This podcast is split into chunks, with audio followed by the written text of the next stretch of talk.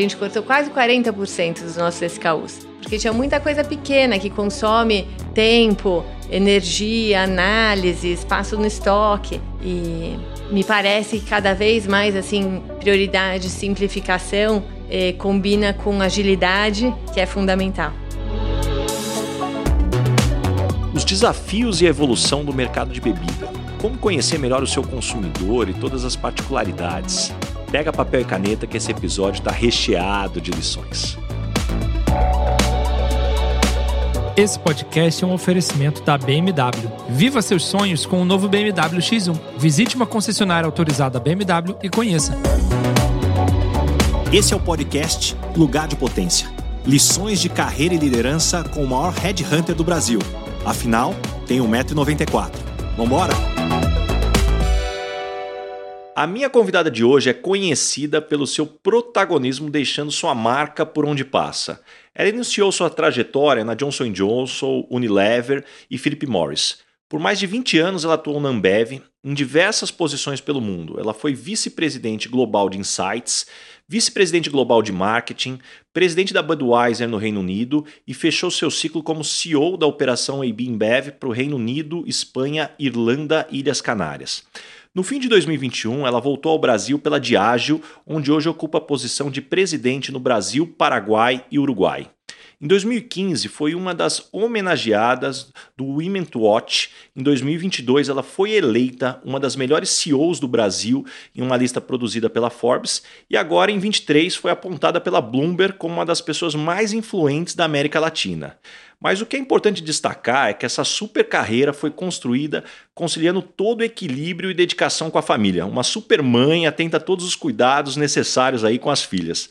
Paula Lindenberg, que demais ter você aqui no lugar de potência. Ah, super legal estar aqui com você, Baza. Obrigada pelo convite. Com essa descrição toda aí, né, nem minha mãe faria uma coisa assim. que legal. É. E Paula, deixa eu começar a te perguntando. Desde pequena você já era observadora, atenta a tudo que acontecia à sua volta? Que tipo de criança você foi? É, eu vou dizer que acho que sim. É, eu acho que desde pequena eu tive assim o um interesse de ah, de conhecer outras culturas, outros, outras pessoas. Eu, com 11 anos, entrei para uma organização que é super bacana, não sei se você conhece, chama CISV, que promove acampamentos para crianças de diversos países do mundo inteiro se conhecerem. O objetivo final assim é educação pela paz. E então, com 11 anos, eu fui pela primeira vez, eu fui para para Noruega, é, passar um mês nesse acampamento, não falava uma palavra de inglês. E fiquei encantada, encantada com aquela experiência e voltava escrevendo carta. E aí eu segui participando dessa história, né? Então eh, fui para diversos programas até eh, ser monitora, levar crianças, né? Então eh, essa história de ah, de entender que existem outros jeitos de viver, procurar conhecer mais as pessoas, as culturas e no fundo ver que Todo mundo chora pelas mesmas razões, ou fica feliz pelas mesmas razões, um toma banho, outro come outra coisa, mas assim, no fundo, dá para se entender, né?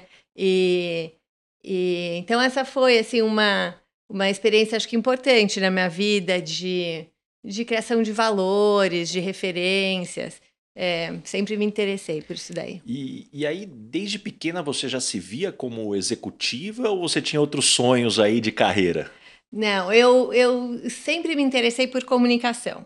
Então, na hora de escolher a faculdade, eu fiquei em dúvida entre fazer administração e fazer é, propaganda e marketing, comunicação. Acabei indo para administração e fiz uma carreira assim, é, onde eu cresci no marketing. Às vezes as pessoas me perguntam se eu fosse voltar atrás e começar minha carreira de novo, se eu teria feito alguma coisa diferente, eu provavelmente é, teria hoje ido para vendas, ido talvez para finanças, em vez de crescer tanto em marketing, mas acho que a parte de criatividade, de entender o consumidor, de propor inovação, transformação, sempre foi assim o um, meu braço forte, né? Então, é, eu acho que, por exemplo, um, uma das, das posições assim que eu mais gostei, o que acho que foi quando eu fui vice-presidente global de Insights, que era sobre entender o consumo no mundo, né? E pensar como é que a gente é, podia desenhar uma estratégia de crescimento.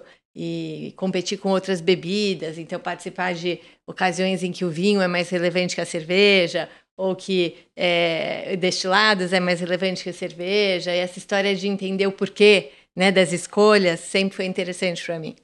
E falando nessas características, você comentou aí do, do, braço forte, muito cedo na tua carreira você passou em processos seletivos muito competitivos, de empresas super relevantes. O que, que você acredita que você tinha de características que apareciam aí nesses processos? Talvez uma, uma questão de ambição, no sentido de, ah, de sonhar grande, de é, querer transformar. Eu acho que tem uma, um traço assim de, de elevar a barra é, para mim mesma e para aqueles projetos que eu, que eu decido entrar, é, que, é, que fica claro. É, e talvez, assim, eu não tenho dúvida de que a minha dedicação conta muito também. Então, é, eu estudei para os processos, eu me preparei. É, eu acho que nada veio por acaso é, na minha vida, né? É, talvez um toque de ousadia, assim, também, que, que tenha feito parte dessa história. Muito legal. E eu não quero deixar escapar que na tua resposta anterior você falou um pouco sobre essas mudanças e tendências. E aí eu queria te perguntar quais foram as maiores mudanças que você observou nesse setor de bebidas de quando você começou a tua carreira para os dias de hoje? Tá. Então, eu, eu comecei a trabalhar com bebida em 2001. É, naquela época, o, o setor de bebidas era muito mais é, um, um business liderado por empresas locais. Então, cada país tinha suas cervejeiras, por exemplo. É, e hoje a gente vê que teve uma consolidação do setor, então hoje as empresas é, multinacionais têm um papel muito relevante.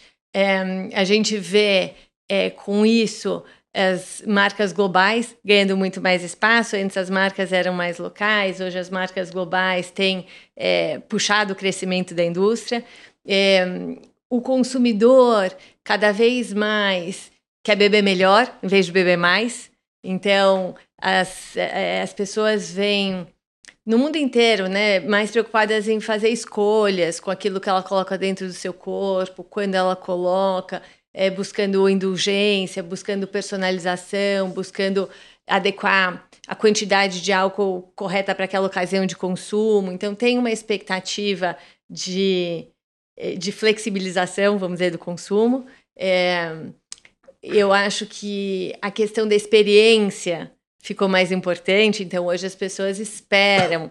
É, você vai para o bar, para o restaurante, está esperando descobrir uma coisa nova, tirar uma foto, é, tem uma, uma, uma, evolução nesse sentido.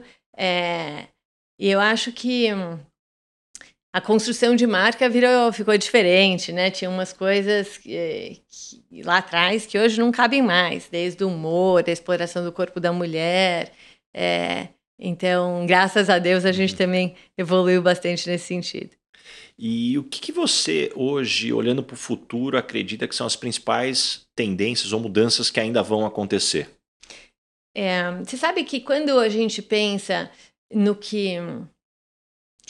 nas tendências que aceleraram depois da pandemia, é, a gente vê que, na verdade, assim, estava tudo lá já, é, e a pandemia deu uma acelerada, assim, na preminização, na conscientização por saúde, é, numa expectativa de conveniência. É, e eu acho que essas são tendências que vieram para ficar. Então, quando eu falo de premiumização, é um pouco do que eu estava falando de uma experiência mais elevada, da descoberta de marcas que você é, tem segurança. É, eu acho que essa é uma expectativa grande do consumidor e cada vez mais mais consumidores podem fazer esse tipo de escolha, o que é muito legal também é, é, a questão de saudabilidade. Então, por exemplo, no nosso setor, isso se manifesta tanto com bebidas que têm menor é, é, caloria, é, menor teor alcoólico, é, a, o crescimento das alternativas sem álcool é, é, uma tendência que a gente acha que veio para ficar. tudo que tem a ver com conveniência, então você poder replicar a sua experiência do bar, de um coquetel dentro de casa, com uma bebida pronta para beber, é, mas que você tem certeza que vai ficar legal, é, isso vai crescer. É, conveniência no sentido do e-commerce, de chegar até você, é, é, uma outra, é um outro aspecto. E, e eu acho assim que agora, ainda mais depois da pandemia, essa a gente vê assim o, o, ressurgimento dos bares, dos restaurantes, daquilo que a gente chama de on-trade, bombando. As pessoas querem se encontrar, querem é, é ter experiência, festivais, festa. É, então, tudo aquilo que, que promova uma, uma quebra da rotina, é, uma, vamos dizer, um, um desopilar, é, eu acho que está sendo necessário e vai continuar. Para você que é meu ouvinte aqui, não perca o meu livro Lugar de Potência, uma compilação de lições de carreira e liderança de mais de 10 mil entrevistas, cafés e reuniões durante toda essa minha carreira de 15 anos como Headhunter. Você encontra o link para o meu livro na descrição do episódio e no link da minha bio, no arroba Rick Bazaga. E nesse entendimento do público, o que, que o brasileiro é diferente de outras culturas na hora de consumir bebida? O que, o que a gente vê que importa muito é, no fundo, a, a renda per capita. Então, quanto mais um, um país vai, vamos dizer, ficando rico, é, a população vai tendo é, mais dinheiro disponível, o consumo de bebidas vai é, variando, né? Então, vamos dizer assim, num, num país muito pobre, é, geralmente quem consome é, é, é o homem, que é quem tem renda, quem tem educação e, portanto, renda, geralmente fora de casa. À medida que aquele país vai ficando mais rico, a mulher vai tendo acesso à, à, à educação, vai tendo acesso ao mercado de trabalho e vai se juntando ao homem naquele consumo. Primeiro fora de casa, e, e olha que interessante, é super importante que a mulher tenha uma boa imagem é, da categoria, né, do, da bebida, porque senão ela não deixa, ela é o gatekeeper daquilo que entra em casa. Se ela tem uma imagem ruim, ela não vai querer que os filhos vejam o marido tomando uma cerveja, um uísque na mesa do jantar. Então, você trazer a mulher para dentro da categoria é importante porque gera frequência de consumo. É, isso vai acontecendo eh, com, com, com mais renda. E cada vez quando esse país vai continuando ficando mais rico, as pessoas vão poder escolher aquilo que elas bebem, então vai priminizando as ofertas, e aí a gente vê os destilados mais premium, o vinho ganhando relevância. Então as diferenças que eu vejo entre os países têm muito a ver assim com essa correlação da renda disponível. Você comentou bastante aí na tua fala sobre a papel da mulher. Trazendo agora para o mundo executivo, você, grande parte da tua carreira no setor de bebidas, um ambiente por muito tempo bastante masculino. Uhum. Quais foram os principais desafios que você enfrentou para chegar nas posições de liderança? Tá. Eu, eu acho assim, eu me questionei muitas vezes. É, muitas vezes eu me questionei se valia a pena eu investir meu tempo, uma energia é, num setor em que eu não via exemplos né, de mulheres que que tinham chegado mais longe, onde eu queria chegar. Então, é, eu tinha dúvida, né? Se eu, se, eu, se, eu, se eu ia poder, se valia a pena e tal. E acho que ao longo desse tempo eu fui, fui muito feliz, assim, de ter chefes e mentores que, que me ajudaram primeiro a reconhecer o que, que eu precisava melhorar para chegar lá, né? Porque eu acho que com conhecimento você enderece, você tem mais chance. É, quanto também me ajudar a construir autoconfiança de que é, entregando resultado aquilo podia acontecer. É, mas eu acho que referência, exemplo é importante e, e a gente ainda tem poucos. E você foi a primeira mulher vice-presidente na Ambev, né? E uma das suas conquistas foi brigar para retirar aquele estereótipo, né, de usar o corpo da mulher nas propagandas e levou até a empresa assumir um compromisso, né, de parar com essa dinâmica.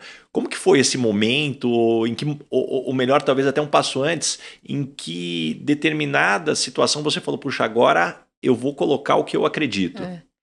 Eu, eu, esse foi um dos meus primeiros questionamentos quando eu sentei na cadeira, né? Porque é, quando eu entrei na Ambev em 2001, eu eu, eu, eu, eu pensava lá longe, eu falava, putz, um dia se eu for muito bem sucedida, eu vou ser presidente de marketing, né? Era onde eu queria chegar, assim, era o meu objetivo.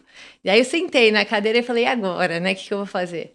E, e a gente tinha uma situação em que a gente precisava é, definir melhor o papel das marcas e tal, e, e a gente via principalmente Skoll, que era uma marca que sempre foi muito conectada com o jovem, é uma marca que é sobre é, quebrar o estabelecido, né? seja é, a marca inovadora em, em, em, inovação, em eventos, a marca sempre se caracterizou por entender e se conectar com o jovem.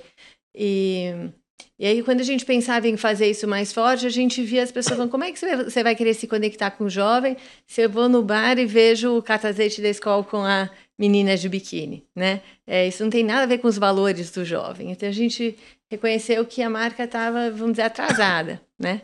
E aí, para conseguir dar um passo, acho que foi primeiro importante a gente ter essa conversa interna, porque não dava para fazer alguma coisa aqui para fora seja verdade, sem para dentro da empresa é, existir uma, uma conversa, uma consciência, um compromisso e tal.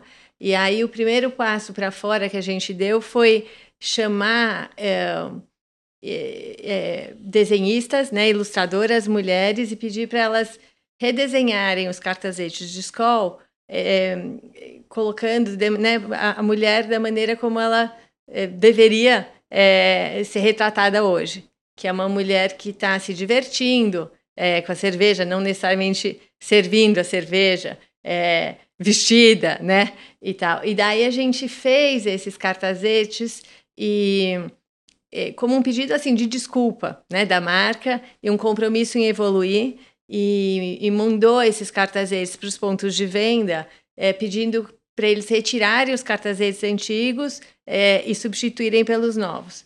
E isso foi um primeiro passo numa série de ações, então, e de compromissos de nunca mais retratar a mulher daquela maneira. É, isso se traduziu em, claro, nunca mais fazer uma propaganda é, que tivesse a mulher retratada daquela maneira, nunca mais é, colocar meninas em eventos é, com aquele tipo de uniforme. Então, quer dizer, tinha, teve um, compromisso grande da empresa, acho que dentro e para fora, de que, de que a gente quer ser uma, uma plataforma de, de, de evolução, né? De evolução e e acho que as marcas, e principalmente bebida, bebida é uma categoria grande que as pessoas importa, né? É difícil você fazer uma inovação com fio dental e as pessoas conversarem sobre aquilo. Com bebida, você gera conversa, as pessoas se interessam e tal. Então, eu acho que nessa cadeira, quando eu sentei é, na cadeira de VP de marketing, eu entendi que o meu, o meu papel era muito maior do que vender cerveja. Né? O meu papel era é, construir cultura, né? Provocar, evoluir a sociedade. E aí foi, foi legal, porque logo depois que a gente pôs é, esse, esse trabalho no ar, é, eu, eu recebi um telefonema da Globo me falando: Olha, Paula, eu queria te contar que pela primeira vez nesse ano a Globeleza vai, não vai sair pelada, porque não cabe mais. É, então, quer dizer, é, é isso, a gente também pode fazer a nossa parte, né? Para chacoalhar um pouco, para evoluir. E hoje eu tenho marcas que me permitem de novo fazer isso aí. Quando eu penso em ter uma marca que, é, que fala de progresso coletivo, keep walking, né? Eu acho que o meu papel é maior do que vender whisky. Uhum. E falando desse teu papel, acho muito interessante esse teu olhar, porque no ano passado vocês lançaram né, a campanha Bares Sem Assédio. Uhum. Me conta um pouco mais como surgiu essa ideia e como que funciona. Tá. Ela, é, essa, essa ideia surgiu de uma pesquisa que Johnny Walker fez é, com, com, com, frequentadores de bares. Frequentadores e, e, e pessoas que trabalham nos bares. E aí, nessa pesquisa, a gente já reconheceu que um percentual enorme de mulheres é, que frequentam os bares já tinham sido assediadas, acho que eram mais de 60%, e um percentual ainda um um percentual ainda maior de mulheres que trabalham nos bares eh, já foram assediadas. E a gente, de novo, como uma marca que promove progresso coletivo, achou que tinha que fazer alguma coisa com aquilo. E, E daí que surgiu a ideia de promover esse trabalho de conscientizar as brigadas dos bares em como lidar com assédio. Então a gente não tem um papel claro de polícia, né? Mas a gente tem é, como como é, ajudar as pessoas a saberem como lidar e, inclusive envolvendo as autoridades necessárias quando fazem quando faz sentido. E aí, a partir disso, a gente abriu essa plataforma para os bares se inscreverem e a gente, ou presencialmente ou é, online, a gente treina essas brigadas e depois tem uma plataforma de, de conversa ativa de quem foi treinado para continuar trocando experiências, aprendizados e tal. Então, esse é o, o compromisso da marca. Puxa, muito interessante e algo que está ficando muito claro para mim, a gente está falando bastante de comunicação. Uhum. Agora, trazendo porta para dentro, como é que você enxerga a importância da comunicação no papel do líder? Né? Que habilidades de comunicação, na sua visão, são cruciais para estabelecer esses relacionamentos sólidos né? com o time e, naturalmente, com o mercado. É, fundamental, né? Fundamental. Eu acho que é, talvez quando essa ficha tenha caído com mais clareza para mim foi quando é, eu estava na Inglaterra, né, liderando um time é, principalmente de ingleses, né, ou de europeus, então um time com uma cultura e tal muito diferente para mim. E de um dia para outro teve que todo mundo ir para casa. E daí eu percebi como é, comunicação interna era fundamental naquele momento para garantir é, que as pessoas tivessem clareza de prioridade, de foco, de é, construção de time, de propósito e tal. Então eu acho que que você. Hoje em dia, é, cada vez mais as pessoas têm muitas possibilidades. Então, para você ter as pessoas entregando o seu melhor, eu acho que é fundamental que o líder tenha claro assim é, qual é o propósito, né? Onde que a gente quer chegar além das metas financeiras, qual o legado que você vai deixar é, e como que o time todo pode contribuir para isso. Acho que é fundamental uma das coisas que eu fui, sei lá, talvez aprendendo durante a carreira é que eu gosto de gerar ideia, eu sou uma pessoa que abre, assim, mais da criatividade, mas às vezes não dá, né? Você tem que ter muito claras as prioridades, não dá para a gente, é, a gente precisa ajudar o time a, a, saber aonde focar, a gente precisa ajudar o time a, a funcionar como um só, fazer marketing, venda, supply, terem a mesma é, direção, né? Como é que a gente vai vencer esse quarter, né? E eu acho que reconhecimento é outra, outra parte fundamental para garantir esse engajamento. Cultura se constrói muito através de, de comunicação. Então, comunicação é um, um pilar assim fundamental na minha visão. E aí, falando de comunicação, uma passagem aqui que você acabou de comentar que me veio na cabeça muito forte. Nas palestras que eu dou falando sobre o papel do líder, é, tem uma das habilidades que eu costumo dizer que é uma talvez a habilidade mais subestimada de um líder e a mais importante talvez seja a habilidade de dizer não. Uhum. Porque dizer não para o que é chato, que não dá resultado, é fácil. É. Agora o time vem com ideias boas. Claro. Só que se você não souber dizer não, como é que você mantém o que é prioritário? Eu queria explorar um pouquinho mais. Como é que foi isso para você, essa habilidade de dizer não? Porque o Steve Jobs tem uma na passagem da biografia dele, é, foi comentado que quase que todo dia alguém vinha com alguma ideia muito boa de um novo produto. É. E ele falava: Nossa, que ideia bacana, mas nós não vamos fazer porque nossa prioridade são esses três produtos. É isso aí. É, essa é, um, é, é uma conversa de todo dia também, para mim. Então, por exemplo, é, na Diageo, é, inclusive, assim, a gente tem um, um portfólio global de marcas Tão lindo. São quantas marcas? Ah, eu não sei te dizer quantas marcas, mas se for pensar, é, são muitas marcas de uísque, de gin, de vodka. Isso falando do que eu, é grande para mim no uhum. Brasil, né? Mas eu ainda tenho licor que ainda não fiz aqui, né? Baileys, entre outros. Tem tequila que ainda não fiz aqui. Tem cerveja que ainda não fiz por aqui. Quer dizer, tem, tem muito brinquedo lindinho que dá vontade de, de usar, né? E uma das primeiras coisas que eu fiz quando sentei na, cadeira foi, junto com o time, desenvolver eh, uma clareza assim de estratégia de portfólio. Então, de quais iam ser as nossas apostas, é, vamos dizer, para os próximos três anos. E esse, essa, eh, essa conversa, essa discussão, a gente, ao longo do tempo, vai evoluindo de forma a fazer uma, uma sequência né? É, é, de tá bom, o que, que eu vou lançar? Não dá pra, eu não consigo lançar duas coisas direito ao mesmo tempo.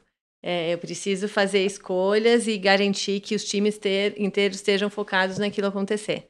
É, então, uma outra conversa importante que a gente teve foi é, minimizar o número de SKUs que eu tinha. A gente cortou quase 40% dos nossos SKUs, porque tinha muita coisa pequena que consome tempo, energia, análise, espaço no estoque. É, e me parece que cada vez mais assim é, prioridade, simplificação é, combina com agilidade, é, que é fundamental. Né? Como os ingleses costumam dizer, less is more. É né? Nós somos britânicos aqui na é. Michael Page também, é. algo que a gente escuta bastante aí, é. buscando essa simplificação. Agora eu deixo aqui para você uma mensagem de um de nossos parceiros. Toda empresa precisa de bons parceiros. Só assim a gente consegue ir mais longe, superar metas e ter sucesso. Por isso, a CPFL Soluções quer ser a sua parceira. Eles são especialistas na energia que transforma negócios e podem te ajudar a economizar até 30% na conta de energia elétrica da sua empresa. Simule agora sua economia em cpflsoluções.com.br/simulador. E, e, algo também que eu queria explorar, puxa, você teve uma experiência internacional com vários mercados e você liderou em diferentes culturas, né, em mercados. Quais foram as maiores lições que você aprendeu sobre adaptabilidade e flexibilidade? Tá, é, é isso, né? A gente vai tendo que aprender a ler, assim, a ler aquilo e, e, e eu acho que vai ficando quanto mais você sobe na, na, carreira, vamos dizer, mais sozinho você vai ficando. E, e, essa habilidade de leitura acho que vai ficando cada vez mais importante, né?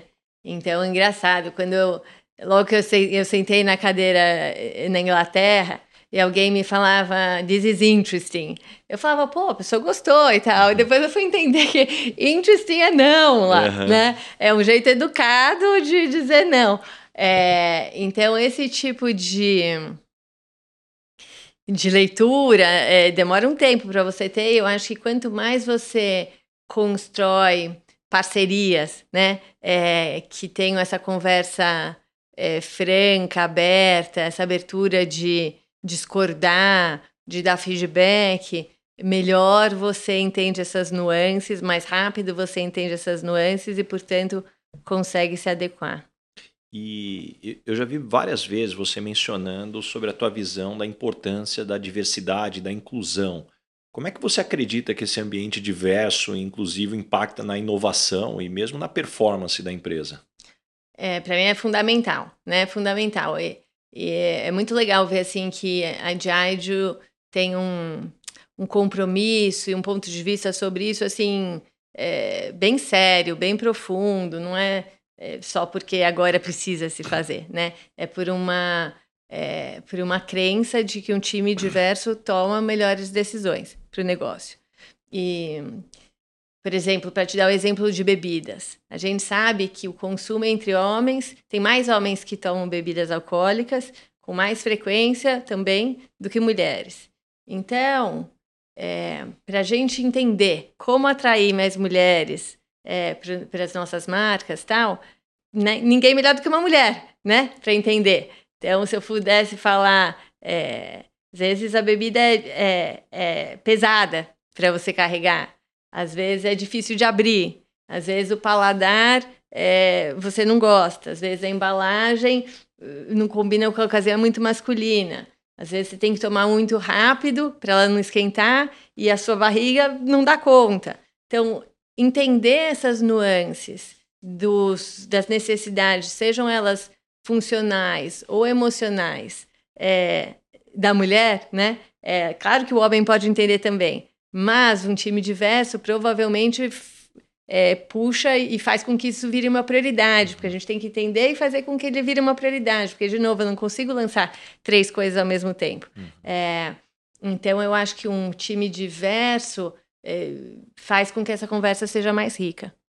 Puxa, você está trazendo tantos insights interessantes que eu estou aqui me perguntando Como monitorar essas tendências com tanta coisa que acontece no mundo, rede social, e aí o comportamento de cada grupo de pessoas é. dentro de cada país ou de cada região? A gente, bom, tem um, é, um, um, compromisso, assim, um investimento grande né, com, com pesquisa de mercado continuamente. É, e tem uma história no, tem uma história nova que a gente implantou é, talvez um ano atrás na né, Diageo, que é um time que está ali dentro da, da companhia, numa sala deles só, é, focado em estar tá acompanhando o que está gerando, de, o que está acontecendo de conversa nas redes sociais.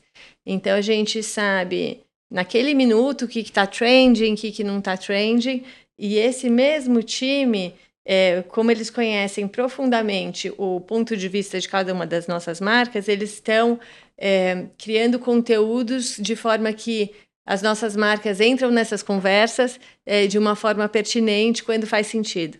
Então, é um, é um, é um, é um jeito de você estar presente na cultura, na conversa, é, mais rápido e mais autêntico, né? menos crafted, assim, com grandes campanhas, e mais na real daquilo que a conversa que está acontecendo. Então, a gente vem fazendo cada vez mais isso. E um outro ponto que eu acho que é fundamental é, o time está muito perto, assim, é, da onde as coisas acontecem. Então, do ponto de venda, do, de estar tá no bar, de estar tá no restaurante, de estar tá no supermercado. Eu vou, no mínimo, uma vez por mês, tento ir bem mais é, a campo, sair é, para junto com os times, visitar ponto de venda, conversar com o garçom é, e entender na real o que está acontecendo. E esse ponto que você colocou da tua iniciativa me fez lembrar do que você tinha comentado sobre a solidão de estar no topo. Uhum. É, o que mais você tem de estratégia para lidar com essas decisões, com tanta coisa que muitas vezes você não pode compartilhar com o time e pode te trazer esse isolamento? É. Eu, tenho, eu tenho tentado cada vez mais é, dedicar uma parte da minha agenda para fóruns externos. Então, tem muito fórum legal acontecendo, de gente é, a fim de discutir certos temas, e, e, e, alguns fóruns de CEOs, e eu sempre. É, eu sempre acabo aprendendo alguma coisa, voltando com insight novo, um pouco mais de temperatura do mercado, acho que é importante. É, então, eu tenho tentado é, fazer parte disso. Não, não dá tempo de fazer tudo aquilo que a gente gostaria, mas eu acho que ter esse radar externo ajuda muito. Falando sobre dar tempo, como é que você lida naqueles momentos de desequilíbrio entre vida pessoal e profissional, né? Que medida você toma para restaurar esse equilíbrio? Porque hora e outra escapa. Ah, escapa. Escapa. E eu acho que é um exercício constante de tentar eh, não deixar escapar. Então, eu, por exemplo, sou muito chata com trabalhar no fim de semana. É, eu não gosto, né? E, e, minimizo o máximo possível. Então, na minha casa a gente tem uns certos combinados assim de horário. É, por exemplo, um combinado que a gente gosta é tomar o café da manhã todo mundo junto, sabe? Começar o dia todo mundo na mesa, é, e aí vai cada uma para sua escola e tal. E no fundo a gente vai, sei lá, com a medida que, né, que as crianças vão crescendo, você vai adaptando aquela história. É, nem sempre é fácil, mas é, eu, assim, sempre tentei chegar em casa a tempo de, pô, de fazer uma lição de casa, de ler uma coisa junto, de pôr na cama. É, para mim é importante, até para eu sentir que está valendo a pena, que, é, sabe, é, é uma é uma renovação de energia que, que para mim faz diferença. Então, é, vamos lá. Longe de estar perfeito, para algumas pessoas isso é suficiente, para outras não é. Na minha família tem dado certo. E dentro do que você acabou de comentar, do longe de estar perfeito, como lidar com essa autocrítica e o perfeccionismo né, nesse, nesse papel de liderança? Que estratégia você utiliza aí para manter essa esse equilíbrio, talvez, né, de buscar excelência, mas também aceitar imperfeições. É, é. Você sabe que é, outro dia eu estava vendo um podcast muito legal que era é, Be Brave, Not Perfect, que falava sobre isso, né? Sobre é, a diferença até da educação, assim, das meninas e dos meninos. E os, que as meninas, assim, são desde pequenas treinadas a se cuidarem mais, a, a, a e, os, e os meninos talvez mais é, é, estimulados a se arriscar é no esporte, é, no, é, nas atividades e nas brincadeiras e tal. E aí, quando é, ambos vão crescendo, chega uma hora que o menino tá mais, sei lá, pronto para pedir alguém namoro, né? Se arriscar, enquanto a, e tá mais pronto para negociar um salário ou brigar por um, um cargo. E, e, eu acho que às vezes a gente, mulher, acaba perdendo umas oportunidades porque não levanta a mão para se colocar, porque acha que a gente ainda não tá lá, tem a tal da. Né, a gente gosta de estar 100%.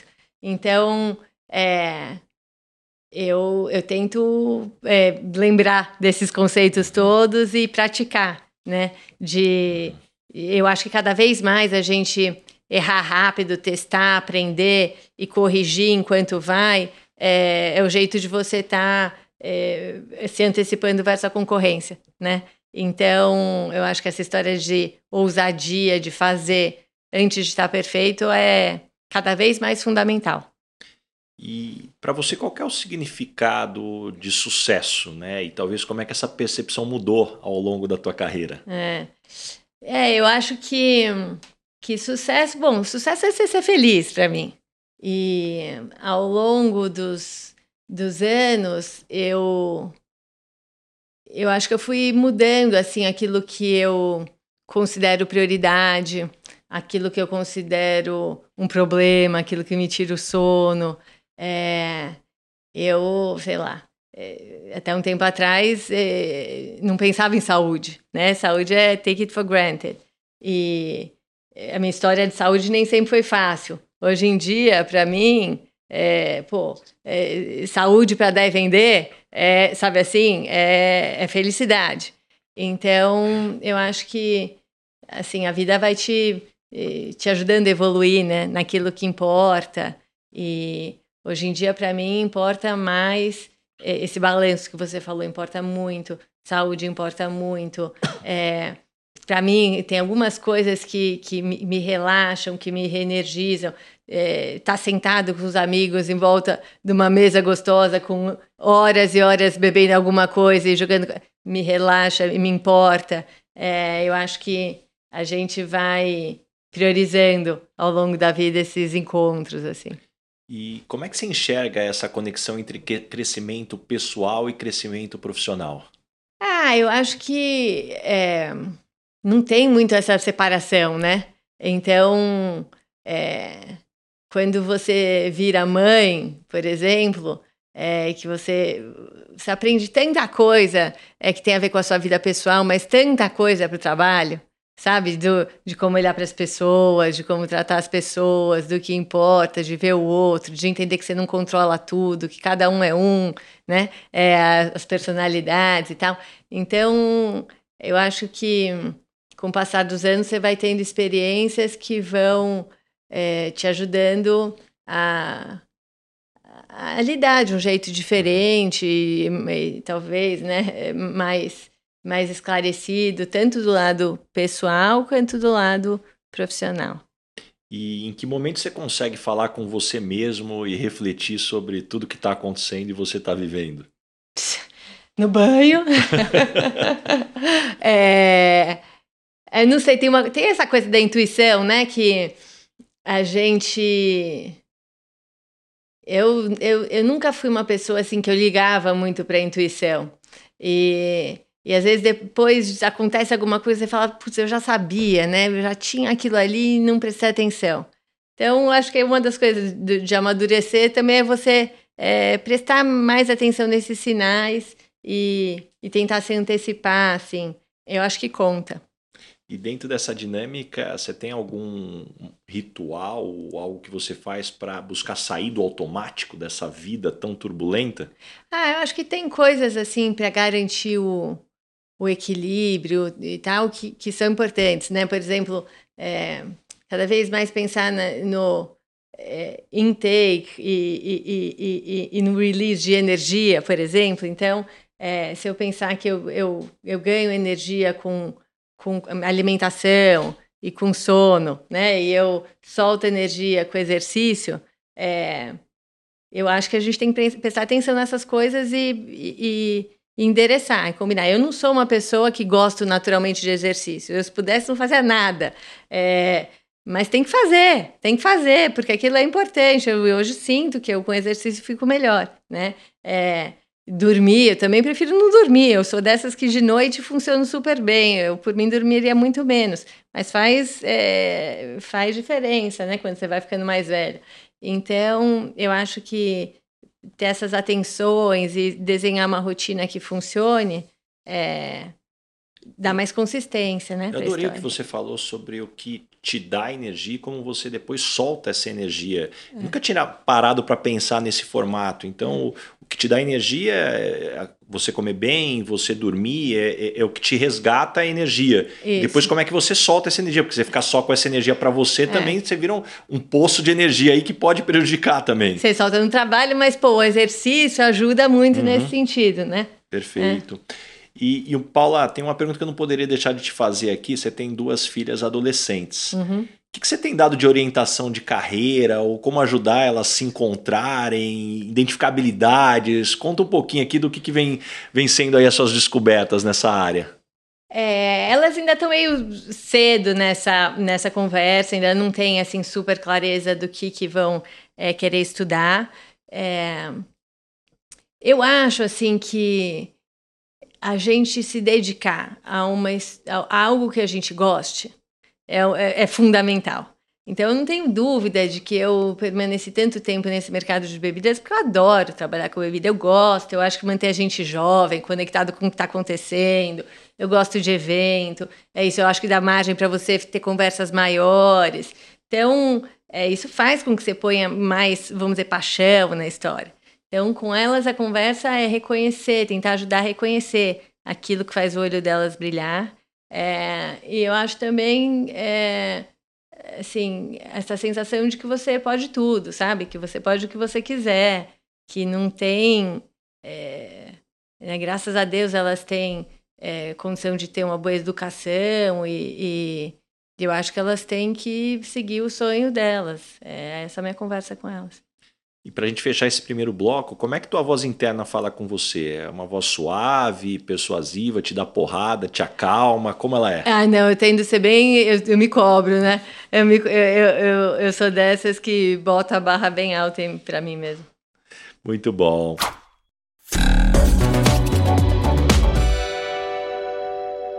E chegamos agora, Paula, no momento Red Hunter. Qual é. que é a pergunta que você sempre faz nas entrevistas para contratar alguém para o seu time? Eu sempre pergunto para a pessoa o que faz o olho dela brilhar. Então, acho que entender a motivação das pessoas é, é, é, é fundamental. É uma escolha importante, essa escolha de é, contratar alguém, né? Para a pessoa e para a gente é muito importante. Então, tem que, tem que dar certo mais do que naquele cargo, assim. Para mim, tem que, quando você contrata alguém, é um investimento que você está fazendo grande. Então, é, é uma pessoa que você vai, que, que você está eh, trazendo para a sua equipe para atingir a sua ambição, para fazer uma história de longo prazo. Então, acho que entender bem o que, que motiva, o que, que e, e daí pensar se aquilo se alinha aos valores, à, à jornada, aos compromissos da empresa, acho que é importante. E que tipo de pessoa não dá certo trabalhando com você? É, não dá certo gente que sempre culpa o outro que não que o problema está sempre é, fora. Fora, é. E quando as pessoas não gostam de você no ambiente de trabalho, normalmente qual é o motivo? Acho que tem gente, e às vezes é um feedback que já recebi de ser cabeça dura, assim, de quando encasqueta com uma ideia, é difícil soltar. É. O que, que você tem mais orgulho do que está escrito até hoje no seu currículo? Eu acho que o que eu tenho mais orgulho é ter tido a, a coragem de mudar três vezes de país com a, com a minha família. A coragem de começar tudo do zero, de aprender tudo de novo, de é, sair da zona de conforto e, e, aprender, né? Eu acho que quando a gente sai da zona de conforto é quando a gente aprende mais e está no nosso melhor momento, assim. É, então, eu acho que essas experiências internacionais são um grande é, alavancador disso daí. É, então eu, eu tenho imagino, orgulho. É. Eu imagino que muita gente te pergunta sobre como fazer essa mudança com a família. Uhum. Quais são as principais lições ou recomendações que você deixa quando alguém te faz essa pergunta? Como fazer essa mudança com a família? O que levar em consideração? É. Eu acho assim, lá em casa, a conversa foi sempre de, de avaliar qual que era a decisão melhor para a família, não para o meu trabalho, né? E e a primeira vez que eu me mudei, ainda não tinha filhos. Mudei só eu e, eh, e o Vitão, a gente foi para o Equador. Imagina, era um país que não era assim o meu aspiracional, né, de ir para o Equador. Mas a gente falou, pô, a gente não tem filho, é um momento que a gente pode é, viajar, criar uma rotina nossa, é, se conhecer cada vez melhor. E profissionalmente também, para mim, era uma é, uma chance assim enorme de, de, de fazer um, um cargo que eu ainda não estava pronta, que era sobre aprender muito e tal. E, e a gente resolveu ir como família, porque a experiência a gente achou que ia ser legal para os dois. E depois a, a, decisão de ir para Nova York, aí já com as meninas, depois para Londres, também foi levando em consideração assim o todo, o que, que isso podia significar de repertório para elas, de é, eu acho que para as crianças, um, esse tipo de experiência gera uma autoconfiança, uma liberdade, eu acho que referência, é, valores que, que são muito ricos, né? Tem as perdas também, mas que são muito ricos. E a gente achou que era que vale a pena. Do mesmo jeito que agora, depois da pandemia tal, a gente queria voltar para o Brasil. É, a pandemia, uma das coisas da pandemia foi para mim. Foi unânime de vocês quatro quererem voltar para o Brasil? Não, a minha mais velha não. Minha mais velha, os amigos tinham namorado e tal, não queria voltar, né? É, mas é, eu vi que, por exemplo, a gente ficou preso na, na pandemia inteira, a gente ficou em Londres, né? E, e, e eu senti que é, essa história agora de estar mais perto de quem realmente importa, eu queria estar perto da minha mãe, da minha avó, dos meus amigos, sabe assim? É, e a gente queria dar mais estabilidade, raiz para as meninas, ter uma referência de onde elas são e tal. E, e aí decidimos voltar. Puxa, muito bacana, quantas lições. E o que, que você gostaria de perguntar para o Baza Red Hunter aqui agora? Ah, então vamos lá. Talvez quem que é a pessoa no mundo, que viva ou morta, hum. que você gostaria de entrevistar? Puxa, eu já, eu já falei de algumas aqui que eu é. gostaria de entrevistar das vivas e vou repetir aqui. E algumas delas estão agendadas, não vou dar spoiler aqui, mas eu falei de entrevistar o Carlos Gon, que eu acho uma história é. aí é. da executiva dele. Puxa, foge do Japão, tá refugiado no Líbano, tem todo um lado aí meio é. assim, um thriller, trailer assim, né? Que é. você fala assim, é coisa de filme, de série, né? Uhum. O Fábio Barbosa uhum. e o Carlos Brito. Puxa, ah, o Brito. É, o Brito, exatamente. É, é. Então, pô, um cara que eu quero aqui, sentado aqui na minha frente, que eu tenho um monte de pergunta para fazer para ele. Mas quem já se foi, talvez, personalidades como um Albert Einstein, Churchill, acho que tem caras aqui que fizeram tanta diferença no mundo, é, seria interessante entender a forma como, como eles pensam. E, Paula, chegamos agora no momento Dona Ângela, um pouco mais de humor. Complete a frase. Eu sou esquisita por quê? É, me conta uma coisa, sua mãe chama Ângela? Minha mãe chama Ângela. Sabia que a minha mãe chama Ângela também? É mesmo? É, que engraçado. É. Deixa eu aproveitar e contar é. aqui. Algumas pessoas sabem, mas nem todo mundo que me escuta lá do quadro que eu faço é, no Instagram do Dona Ângela. Tem... O motivo, além da minha mãe chamar Ângela, é. que o humor da minha mãe é um pouco peculiar. Tá. E por que, que é peculiar? Assim, só para dar um exemplo. Eu eu tenho. Sou eu e meu irmão mais novo. Ele é três anos mais novo que eu. E a gente cresceu, né? A maior parte das mães, quando o filho engasga, fala: ó, olha o anjinho, olha o papai do céu. E eu e meu, eu e meu irmão, nós crescemos com a minha mãe falando: olha o cu da bruxa. Então, assim, só para dar um pouquinho do tom. De quem do, é a dona Ângela. De quem é a dona Ângela e por que quem acompanha no Instagram vê aquele humor. Legal. Mas agora, então, eu sou esquisita por quê? Um, eu acho que eu, eu não tenho noção de espaço. Sim, por, por, eu não dirijo mais, é, porque é perigoso. Então, assim, eu sou ruim de espaço, tamanho, cabe, não cabe para onde vai, não tipo, tem essa chegar numa cidade, olhar o um mapa, para onde não, eu vou. O meu marido pergunta, Paulo, para onde você acha que é? Eu falo para direita, ele vira para esquerda, porque ele já sabe que sabe assim, tá certo. É. E qual foi o maior perrengue ou situação engraçada que você já passou no mundo corporativo? Talvez uma situação é, que eu passei, logo, logo, bem no comecinho da minha carreira, eu foi uma das primeiras entrevistas de trabalho que eu fiz. Fui fazendo aquele processo e chegou na final, tinha uma, uma vaga e tinham duas candidatas, eu e uma, e uma outra pessoa, é, uma outra mulher. E aí chegou na entrevista final, é, marcaram as duas ao mesmo tempo lá na sala de espera e ia chamar uma depois a outra. E, e ela era linda, linda. Ela era magra, é, bonita. Ela tinha estudado nos Estados Unidos, ela tinha inglês perfeito. Aí eu falei, não tem a menor chance aqui nessa história, não tem a menor chance. Aí ela foi primeiro na entrevista.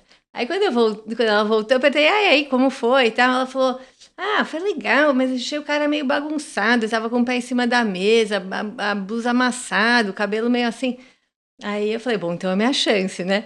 Aí eu peguei, tirei meu brinco, fiz o rabo de cavalo, tirei a blusa de dentro da calça, sabe assim, e fui. Falei, meu, aqui, aqui é a minha única chance é diferenciação, sabe assim? Uhum. E, e aí acabei sendo contratada. Então, acho que é o, o valor ali do, do, posicionamento, da diferenciação. O olhar atento aí ao mercado é ali isso, que é vai posicionar. É. E, e, caminhando agora para o final, Paula, o nome desse podcast é Lugar de Potência. Qual que é o ah. teu lugar de potência? Que tipo de situação ambiente pode jogar lá que você brilha? Ah, eu acho que é quando tem a ver com, com criatividade, com transformação. É, quando tem a ver com entender para onde que as coisas estão indo e pensar em, em soluções e aí trazer para o papel para executar, eu acho que esse é um, um lugar de potência meu. E me conta uma verdade que as pessoas não costumam dizer e, na sua opinião, é fundamental para se ter sucesso. Eu acho que tem uma. Assim, não, não, não é nada sexy falar de dedicação, né? De resiliência, de, pô, de, é, de ser Caxias, de estudar. E no mundo de hoje, eu acho que cada vez mais tem esse, sei lá, encanto do sucesso imediato, da coisa do. O atalho. É, né? o atalho, o rápido e tal. E, então é zero sexy falar isso, mas é, eu acho que consistência, dedicação, sola de sapato é fundamental. É, e eu vejo muitas vezes algumas pessoas em início de carreira com aquela máxima: puxa, mas esse trabalho é muito operacional, eu quero fazer coisas estratégicas, como estratégico fosse não ralar, né? E isso é, para mim é preocupante. É, é, porque é isso, é um passo atrás do outro. É, como eu te disse, assim, eu, se fosse redesenhar minha carreira, eu teria ido para vendas. Eu acho que hoje, no papel de CEO, eu não conhecer a fundo como é que é o dia a dia do vendedor e tirar o pedido e tal, me faz falta em algumas discussões. E eu acho que que tá onde as coisas acontecem, é vivenciar, faz muita diferença. E o que, que você aprendeu nos últimos 12 meses, seja em conhecimento ou habilidades? Putz, é, aprendi a fazer muito drink. que é uma delícia. Aprendi a fazer muito drink, aprendi a degustar tequila. É, aprendi coisas por aí que para mim é divertido. Deixa uma dica de drink aí pra gente. Ah, então, olha, é, então eu estava falando de tequila Paloma. Paloma é um drink de tequila maravilhoso, super refrescante que eu adoro. E se você gosta de whisky, o meu preferido é penicillin, que tem um pouco de gengibre. Também é uma, uma delícia. A gente... deixar a dica aqui para todo mundo procurar aqui é, para fazer esse drink também. É, é, outro dia a gente fez, é, eu fui com, com 12 amigos fazer um curso de, de drinks. E daí foi super legal. A pessoa começou explicando lá a história dos coquetéis, e foi ensinando a fazer cada um com o copo certo, com a receita certa. A gente saiu é, especialista. Então, muito, Pô, muito Vou pegar legal. a dica contigo. Eu tô Vai. louco já para fazer esse curso aí. Vamos, vamos. E que tipo de situação você é mais chamada para dar conselhos para amigos? Hoje em dia, é, as pessoas me procuram bastante nessa coisa de profissional, né? É, muitas vezes nessa questão de, de mulher e como é que se coloca e como é que, é, sei lá, briga por uma posição, como é que eu acho que é, é um, é, é uma coisa constante. É... Ah, e depois eu tenho os meus amigos de amigos de verdade, assim, os amigos de sempre, que é, é meio para tudo, para as questões da vida, né? Para uhum. é, para filho, né? Hoje em dia, muito, é uma, adolescente tem muita conversa relacionada a filho, cada um passando por uma situação diferente, todo mundo tentando aprender meio junto. Então, eu também tenho, hoje em dia, bastante conversa sobre isso. E que tipo de situação você não é chamada? Tirando o VMAPA que você já contou pra gente aqui, que não é a tua praia. Eu não sou chamada para quando tem uma coisa assim que é mais de entrar no detalhe, mais numa coisa. É... Do micro mesmo ali. Ah, por exemplo, não, ninguém me chama no sentido de, pô, de. É, como é que a gente faz a, a gestão dos, do, do, dos custos, da planilha, do, do, é, detalhe, do detalhe, assim, do acompanhamento. É, esse é um lugar que para mim hoje é importante também, né? É, mas não é o meu braço forte. E deixa aqui algumas dicas de fontes de conhecimento. É, como é que você se mantém informado e se desenvolve? Eu, bom, eu venho e volto todo dia no carro ouvindo algum podcast. É, eu acho que é legal. É, o meu clipping diário das notícias acaba puxando é, o que está acontecendo, eu também não deixo é, de ler. Você recebe esse clipping? Eu recebo um clipping uhum. é, todo dia. E é a primeira coisa, assim, da leitura de manhã. E daí, eu acho que tem a, a, a sei lá, eu adoro série. As séries são mais para me divertir e tal, mas acabo vendo algumas coisas também. Muito bom. E, ó, é, aproveitando aqui a nossa conversa, me indica três pessoas bacanas para eu convidar para esse podcast e ter uma conversa como essa que a gente está tendo. As ah, pessoas bacanas, assim você vai saber é, de código salteado. Eu acho que eu acho que seria super interessante entrevistar os primeiros colocados nos últimos vestibulares para entender o que está na cabeça dessa galera que está vindo por aí. É, acho que seria super uma conversa legal. O que mais? Acho que seria divertido entrevistar o, o Chat GPT. é, e aí, para mim, assim, a de sempre e tal é entrevistar a Rita Lee. É, Poxa, é, essa daí é, realmente é, a oportunidade que passou aí. É, é. Mas ótimas dicas aqui. E Paula, tem uma pergunta aqui que eu faço para todo mundo que passa por aqui, eu preciso fazer para você também. O que é felicidade para você? Ah, eu acho que é é isso, é meio saúde para dar e vender. Uhum. Muito bom. É. E ó, antes da gente terminar aqui, tem um presente pela tua participação Oba! aqui. Oba, um, obrigada. Tem um, um, óculos aqui da Calvin Klein, é. enviado pela Machon aqui, nosso grande parceiro, Marcelo Kitsuda, CEO, chique. amigo nosso do IPO aqui, tá sempre com a gente aqui, deram uma olhada no teu perfil, falaram assim, ó, manda esse óculos aqui para para Paula aqui que ela vai gostar. Ah, que legal, muito obrigada, adorei, adorei. E antes da gente fechar aqui, é, Paula, como é que as pessoas te encontram, que projetos que vem pela frente? É, bom, me encontram é, no LinkedIn, é, através das redes sociais da Diage também, é, ou se quiserem entrar em contato com a gente diretamente, a gente tem um bar aqui e às vezes a gente faz um happy hour toda quinta e chama as pessoas para virem conversar. Então, vou adorar ouvir e é, conhecer mais gente. Acho que esses são os, os, os principais canais. Muito bom, Paulo. Adorei a nossa conversa. Quero muito te agradecer aqui. Tenho certeza que todo mundo que nos escutou até aqui saiu com páginas e páginas de anotações, muitos insights, muitas lições. E aproveitando aqui para já deixar o convite para todo mundo que nos escutou aqui, já compartilha esse episódio com todos os amigos, manda para os grupos de WhatsApp aqui, porque tem muita coisa bacana aqui, muito aprendizado. Então, muito obrigado mesmo, Paula. Legal, também adorei a conversa. Obrigada a você, Base. Valeu. Esse foi mais um episódio do Lugar de Potência com Ricardo Basagra. Não esqueça de assinar o podcast e também indicar, compartilha com todos os seus amigos. E principalmente, se você está escutando através da Apple, deixa sua avaliação lá que eu vou ficar muito grato com vocês. Arroba Rick Basaglia, espero a sua mensagem, qual foi o insight que você teve com esse episódio. Um abraço e até a próxima. Uma produção, voz e conteúdo.